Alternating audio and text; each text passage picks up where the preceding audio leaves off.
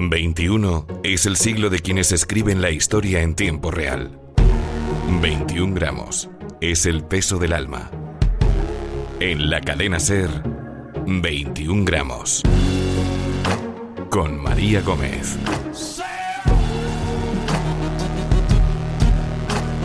La historia se escribe cada día y cada paso condiciona el siguiente.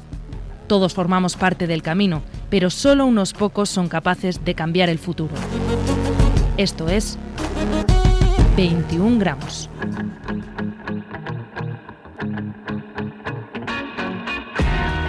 Ser fiel a uno mismo, a tus principios y a tu manera de hacer no siempre es fácil si eres moderno y transgresor. Serlo a la hora de trabajar se complica si eres siervo de Dios y pretendes romper con el orden establecido sobre todo cuando trabajas al servicio de más de 2.000 millones de cristianos en todo el mundo. Más todavía cuando la empresa que lideras lleva miles de años en activo y tu jefe fue capaz de morir crucificado y resucitar al tercer día. Jorge Mario Bergoglio es el Papa número 266 y ha llegado pisando fuerte, tan fuerte que algunas de las bases de la Iglesia Católica se han tambaleado, pero no todas. Así reescribe la historia el Papa Francisco. Para dibujar la figura del Papa hemos ido a hablar con el presidente y fundador de Mensajeros de la Paz, una de las organizaciones religiosas más afines a la doctrina del pontífice que prioriza el ayudar a los pobres. Me alegro mucho que vengáis a la iglesia de San Antón a hablar del Papa. El Padre Ángel. Sí, este Papa revoluciona la iglesia. Es el Papa de gestos y de gestas. Es el Papa que tiene los pies puestos en la tierra. Es el Papa que cree en Dios y cree en los hombres. Que desde el primer día dijo, ¿cómo me gustaría una iglesia pobre y para los pobres? Y eh, es el Papa que abrió las puertas de las iglesias, las ventanas y hasta los sótanos que había en las iglesias también las abrió. Es el Papa que dice, es un escándalo el que haya niños que mueran de hambre, es una vergüenza el que sigan muriendo las personas en los mares. Es el Papa que dijo, la historia nos va a juzgar por lo que no hemos hecho. Este es el Papa Francisco.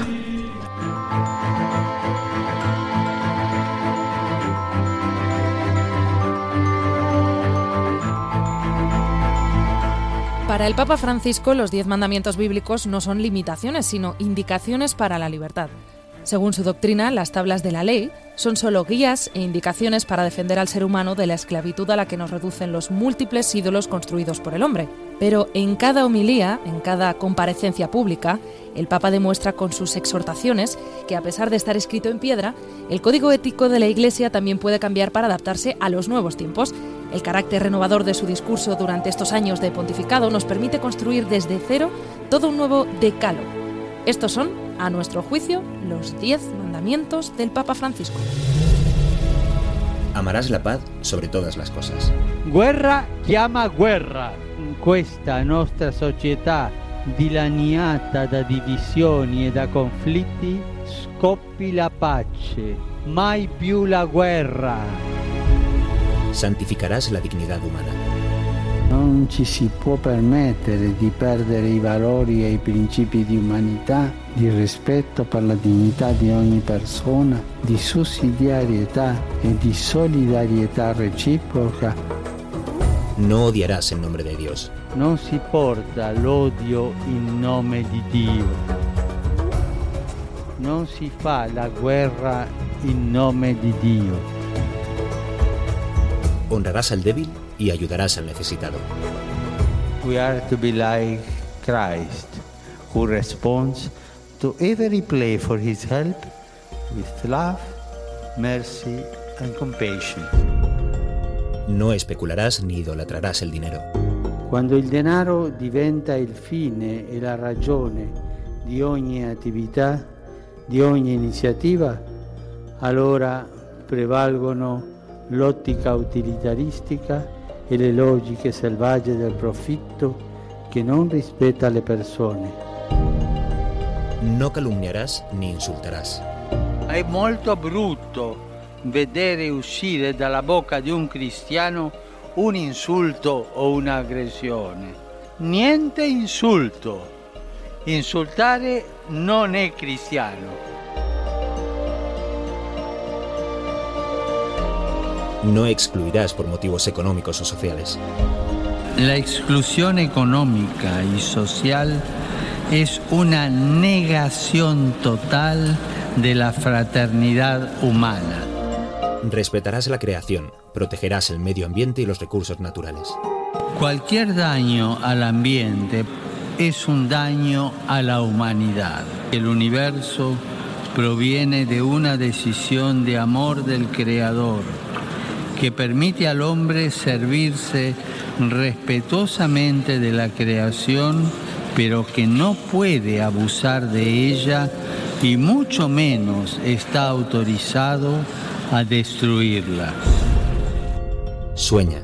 No dejen de soñar. Sueñen que el mundo se puede cambiar. Y esa es una siembra que nace del corazón de ustedes. Haz lío. Quiero lío en las dioses. Quiero que se salga afuera. Quiero que la iglesia salga a la calle. 21 gramos. María Gómez. Desde el inicio de su pontificado, el Papa ha reactivado con fuerza el papel diplomático del Vaticano, pasando de la retórica a la acción en diversos frentes. Francisco I ha asumido su liderazgo político y diplomático en asuntos como Cuba, Oriente Próximo, Venezuela o el drama de los refugiados, convirtiéndose, en palabras de Barack Obama, en una voz que el mundo debe escuchar. Sin duda parece dispuesto a meterse en más charcos que sus predecesores, pero hay mucho trabajo por hacer y no solo fuera, también dentro de su propia casa. Joan Sulés, corresponsal de la cadena SER en Roma. En inmigración ha dispuesto la acogida de casi 30.000 inmigrantes en centros parroquiales de toda Italia. En La Paz, con la mediación entre Cuba y Estados Unidos, entre el gobierno de Colombia y las FARC, o en sus reiteradas peticiones para frenar la guerra en Siria, o en la paz ecuménica, con el abrazo al patriarca Cyril de la Iglesia Ortodoxa rusa en Cuba, tras casi mil años de enemistad, o con la Iglesia Luterana en Suecia, tras casi 500 años de alejamiento. En el orden interno ha impuesto tolerancia cero ante los abusos sexuales, ha predicado la austeridad con el ejemplo, ha impuesto un rígido doble control de las finanzas vaticanas. Sin embargo, sus cambios no siempre coinciden con los de su gobierno, especialmente en materia de sexualidad. Si una persona es gay, Si una persona es homosexual, ¿quién soy yo para juzgarla? se ha preguntado. Pero dos embajadores de Francia y Argentina no han recibido el placer de la Santa Sede por no ser heterosexuales. Los divorciados católicos no están excomulgados, forman parte de la Iglesia, ha dicho. Fanno sempre parte della Chiesa. Pero su gobierno mantiene la indisolubilidad del matrimonio. Sì, è uno metodi Sí es uno de los métodos anticonceptivos el preservativo, ha reconocido, pero la doctrina de la Iglesia mantiene su prohibición. Evitare la gravidanza Evitar el embarazo no es un mal absoluto, ha afirmado, añadiendo en otro momento que las mujeres que han abortado deben ser perdonadas. En fin, las palabras del Papa son bastante claras, ¿no? Salvo para una parte del Colegio Cardenalicio y del Sínodo de los Obispos, que ya no le consideran infalible y le han exigido explicaciones por escrito porque consideran que está generando incertezas, confusiones y desorientación. El propio Papa Francisco con la Iglesia ha topado.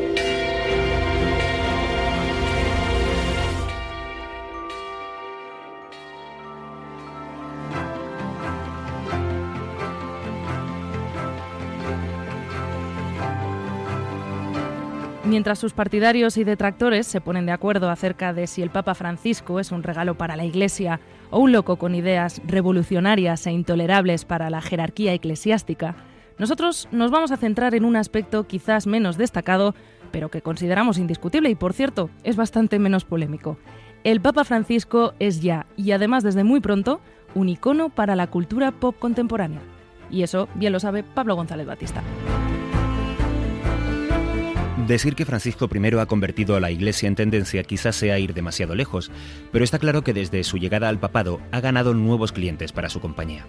Y para ello ha utilizado todas las herramientas que le ofrecen los medios del siglo XXI con el fin de estrechar relaciones con el público católico y no católico.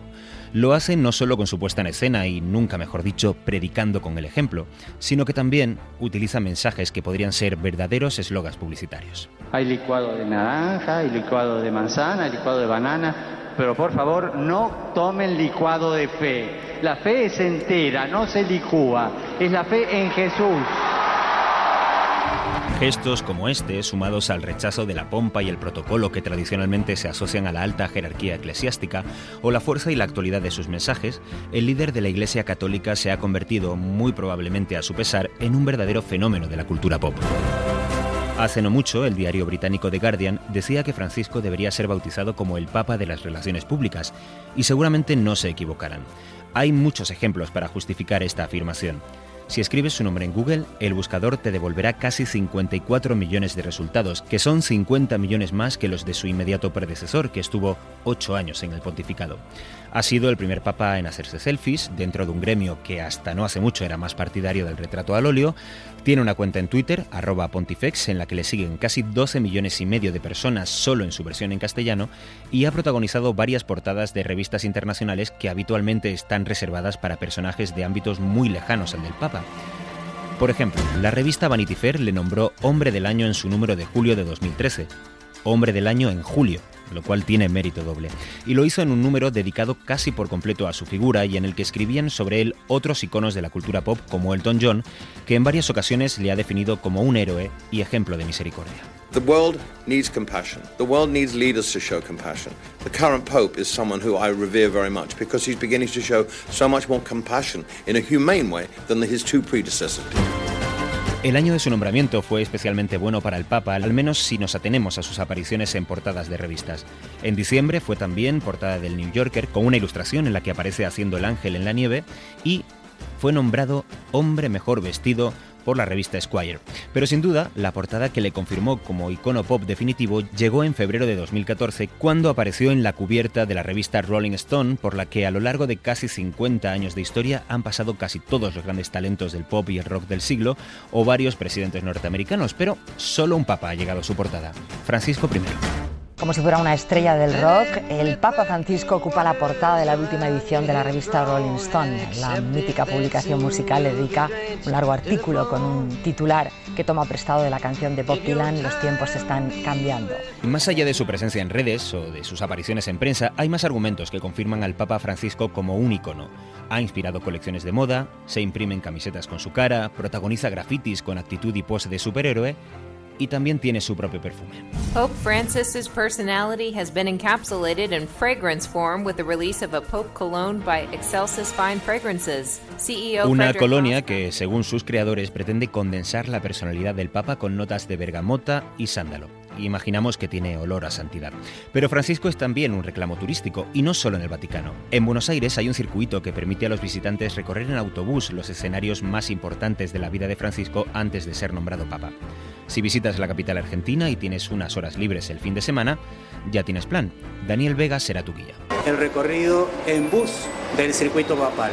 Se realiza los días sábados, domingos y feriados y ya tiene una duración de unas tres horas y casi más porque recorremos la ciudad de Buenos Aires, los diferentes aspectos e historias que tienen que ver con la vida del Papa Francisco en su ciudad en su Buenos Aires querido. Y quizá nos falte solo confirmar el poder de convocatoria del Papa, su capacidad para congregar a grandes masas como si se tratara de una gran figura del rock and roll, y para muestra un botón. En su visita a Brasil durante las Jornadas de la Juventud del año 2013, logró reunir en Copacabana a casi 4 millones de personas. Cuando los Rolling Stones tocaron en esa misma playa, en un concierto gratuito que se ha convertido en legendario, no llegaron a convocar ni a la mitad. Y por último, este papa no ha salido en Los Simpson, pero casi. En el cuarto episodio de la temporada número 25 de la serie, Bart enseña a Lisa un tuit del Papa en su teléfono móvil en el que sale su retrato muy pequeñito en la foto de perfil. Pero por si todos estos fueran pocos argumentos para hablar del Papa Francisco como estrella del pop, me guardo uno definitivo. También tiene un disco. Wake up. Wake up. En el año 2015, el Vaticano lanzó un disco titulado Wake Up que mezcla extractos de las plegarias del pontífice acompañados de música pop, rock y canto gregoriano. Cantar no canta, pero al menos en lo que se refiere a su imagen pop, creo que no podemos pedir más al Papa para tres años en el cargo.